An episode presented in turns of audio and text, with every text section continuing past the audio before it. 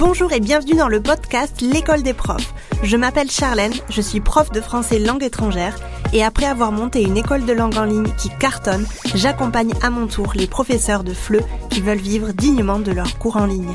C'est parti pour l'épisode de la semaine. Sur Internet, on peut trouver de tout. Des cours à 10 euros, des cours à 20 euros, des cours à 30 euros, 40 euros, voire beaucoup plus. Finalement, quelle est la différence entre tous ces tarifs? Est-ce que c'est l'expérience, les diplômes, le pays de résidence du professeur? Est-ce que c'est plutôt le type d'élève à qui s'adresse ce même professeur? Est-ce que c'est plutôt la confiance en soi, l'audace, voire l'insolence de ce même professeur? C'est ce dont on va parler aujourd'hui. Prenons l'exemple de deux profs ayant la même expérience mais proposant des tarifs à l'opposé. On va les appeler Clara et Paul. Clara et Paul ont tous deux un master FLE, ont tous deux euh, les mêmes années d'expérience dans l'enseignement, mais pourtant ils pratiquent des tarifs à l'opposé. Ce sont deux stratégies différentes finalement. On ne peut pas juger euh, ni Clara ni Paul. Ils ont choisi une stratégie chacun, chacune. C'est ok pour eux. Et c'est vraiment de ça dont je veux te parler aujourd'hui parce que c'est souvent un, sujet qui revient. Par exemple, dans les lives de l'école des profs, tu sais, on se retrouve deux fois par mois en live euh, à l'intérieur de l'école des profs et c'est très très très souvent un sujet qui revient comment est-ce que je peux augmenter mon tarif à mes anciens élèves, euh, comment est-ce que je peux publier mon nouveau tarif, etc., etc. C'est un sujet qui revient énormément et donc je pense que c'est important d'en parler aujourd'hui. Et c'est très très souvent que je vois euh, des profs avec la même expérience comme Clara et Paul, avec le même diplôme, voire les mêmes compétences, mais avec des tarifs foncièrement différents. Et on va en parler aujourd'hui parce que c'est important de savoir d'où est-ce que ça vient tout ça. En fait, c'est un choix à faire. Dans quelle catégorie est-ce que tu veux te situer? Un prof qui vend ses cours pas cher pour créer du volume, voire pour s'acheter une légitimité. Excuse-moi du terme, mais c'est souvent le cas. On a tendance quand on se lance à choisir un tarif assez bas, parce qu'on ne se sent pas légitime de demander plus, mais au fond ça nous frustre parce qu'au fond on aimerait gagner beaucoup plus. Ou alors tu peux aussi faire partie de la catégorie des profs qui se valorisent, qui veulent montrer à leurs élèves que leur cours a de la valeur et donc qui choisissent un tarif qui est beaucoup plus élevé. Tu as deux catégories. Où est-ce que tu veux te situer? Quelle valeur veux-tu donner à tes cours? La chose importante ici à comprendre avant de continuer cet épisode, c'est que tu auras toujours des élèves qui te diront que tu es trop cher, selon leur prisme évidemment.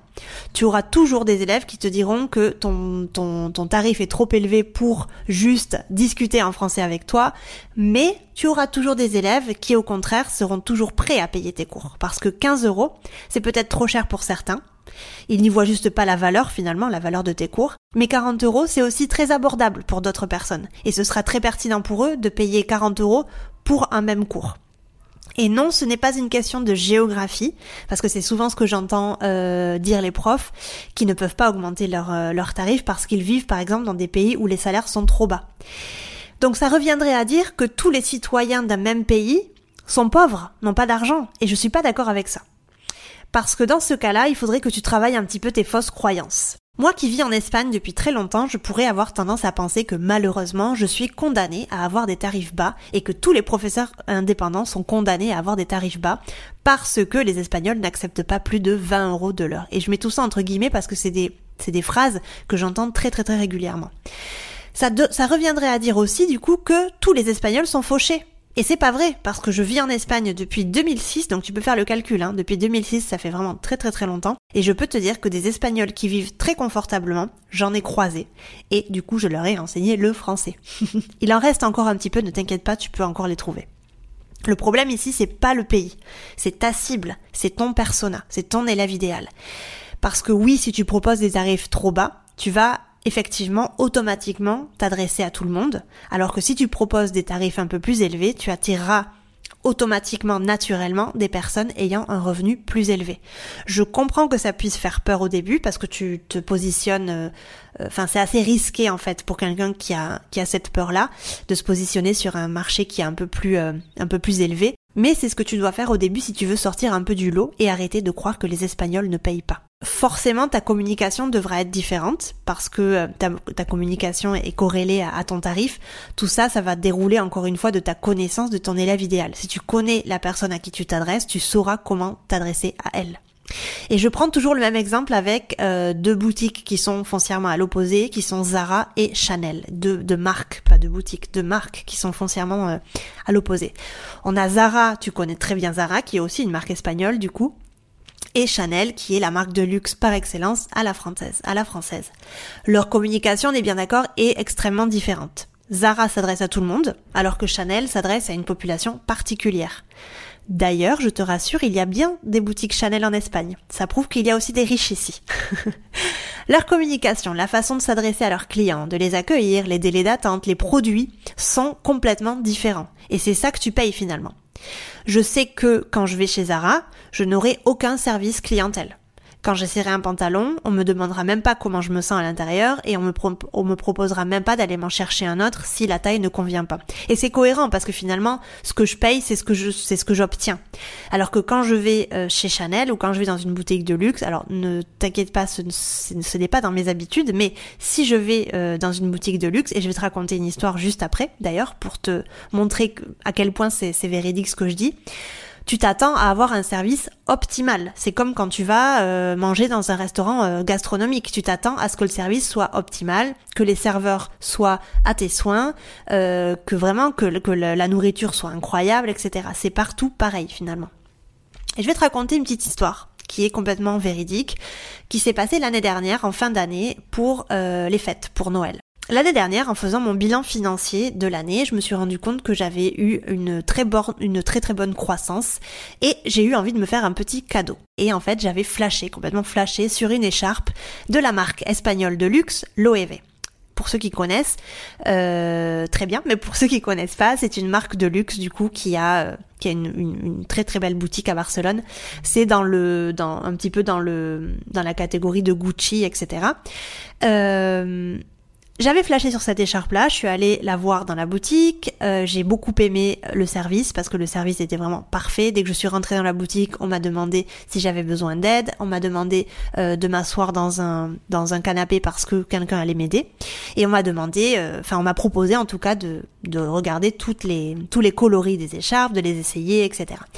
On m'a proposé un verre d'eau on m'a proposé d'enlever euh, mon manteau et mon sac et de le laisser sur un coin pour être beaucoup plus à l'aise. C'est vrai que l'expérience était incroyable. Et ce que je veux te dire par là, c'est que je m'attendais à avoir un service comme ça. Si j'avais eu un service tout pourri, euh, j'aurais peut-être pas acheté l'écharpe. J'ai acheté l'écharpe, je suis rentrée chez moi, etc. Et je me suis rendu compte avec euh, les jours suivants qu'il y avait un, fil qui était en train de partir, un fil sur le logo de la marque. En fait, c'était un petit euh, un petit logo en, cuir qui était posé, qui était cousu en fait sur l'écharpe. Et il y avait un fil en fait qui était en train de se de partir. Et si j'étais restée comme ça, je pense qu'en fait le logo se serait détaché du, de l'écharpe et euh, c'est pas une bonne nouvelle. Donc du coup, je suis allée à la boutique à nouveau et je leur ai demandé euh, comment est-ce que se passait le service après-vente parce qu'en fait, quand la dame m'a vendu l'écharpe, elle m'a dit que le service après-vente de l'OEV était particulièrement bon et que le moindre souci que j'avais, je pouvais revenir à la boutique pour euh, demander une réparation. Bien évidemment, s'il m'était arrivé ça euh, avec une écharpe de chez Zara, tu comprends bien que euh, en théorie, enfin dans la dans la majorité des cas, on m'aurait envoyé euh, me faire cuire un œuf ou on m'aurait dit ben tant pis pour toi quoi. Bon, bref. Je suis peut-être médisante, j'en sais rien, mais en tout cas, c'est vrai que le service après-vente de l'OEV était particulièrement, euh, particulièrement bon. Je suis revenue du coup dans la boutique pour leur montrer euh, le fil qui était en train de partir. Ça faisait peut-être 3-4 jours que j'avais acheté l'écharpe. En fait, je pense que l'écharpe était déjà comme ça, mais je m'en étais juste pas rendu compte. Et euh, la dame m'a gentiment pris l'écharpe. Elle m'a dit qu'il y avait aucun problème. Elle m'a pris toutes mes coordonnées et m'a dit que quand l'écharpe serait prête, il m'appellerait. Euh, ils m'ont appelé deux jours après, donc c'était très très très rapide. En fait, ils ont une couturière dans la boutique, donc euh, c'est ça qui est c'est ça qui est chouette. Et ils m'ont demandé si euh, je voulais aller chercher l'écharpe ou si, vu qu'ils ont un un service de de messagerie si le, la personne pouvait me, me, la ramener à la maison. Et j'ai dit que bah de toute façon aujourd'hui j'allais aller dans le centre-ville et que je pouvais très bien aller chercher l'écharpe, il y avait aucun problème. Donc tu vois, j'ai eu un service vraiment aux petits oignons, un service incroyable et je n'en attendais pas moins finalement. Parce que quand tu payes quelque chose de cher, tu t'attends à avoir un service qui soit euh, égal au prix que tu as payé. Et c'est exactement pareil dans tes cours. C'est à toi de savoir comment te positionner, c'est à toi de savoir à qui tu veux t'adresser. C'est exactement le même parallèle. Tu l'auras compris, ce qui compte vraiment pour choisir ton tarif et du coup pour expliquer cette différence entre euh, quelqu'un qui va, euh, un prof qui va demander 15 euros de ses cours pour ses cours et un prof qui va demander 40 euros, c'est d'abord ton positionnement, mais aussi et beaucoup ta confiance, la confiance que tu as en tes compétences et ton estime de toi. Parce qu'il y a énormément de profs qui ont exactement, exactement la même expérience, les mêmes diplômes, les mêmes compétences, mais qui n'ont pas le même courage de vouloir s'afficher à 40, 50 euros. Bien évidemment, euh, la première chose que tu as en tête quand tu vois un prix pas cher, par exemple quand tu vas choisir un psychologue, si tu choisis un psychologue qui a des tarifs qui vont être en dessous de 30 euros, euh, ça pue un petit peu, on est d'accord. Je pense que tu vas te dire que finalement cette personne-là, elle est peut-être pas aussi douée et aussi compétente qu'un psychologue à 60 euros. Et je parle pour des, tarifs ici à Barcelone, hein. je ne connais pas les tarifs en France.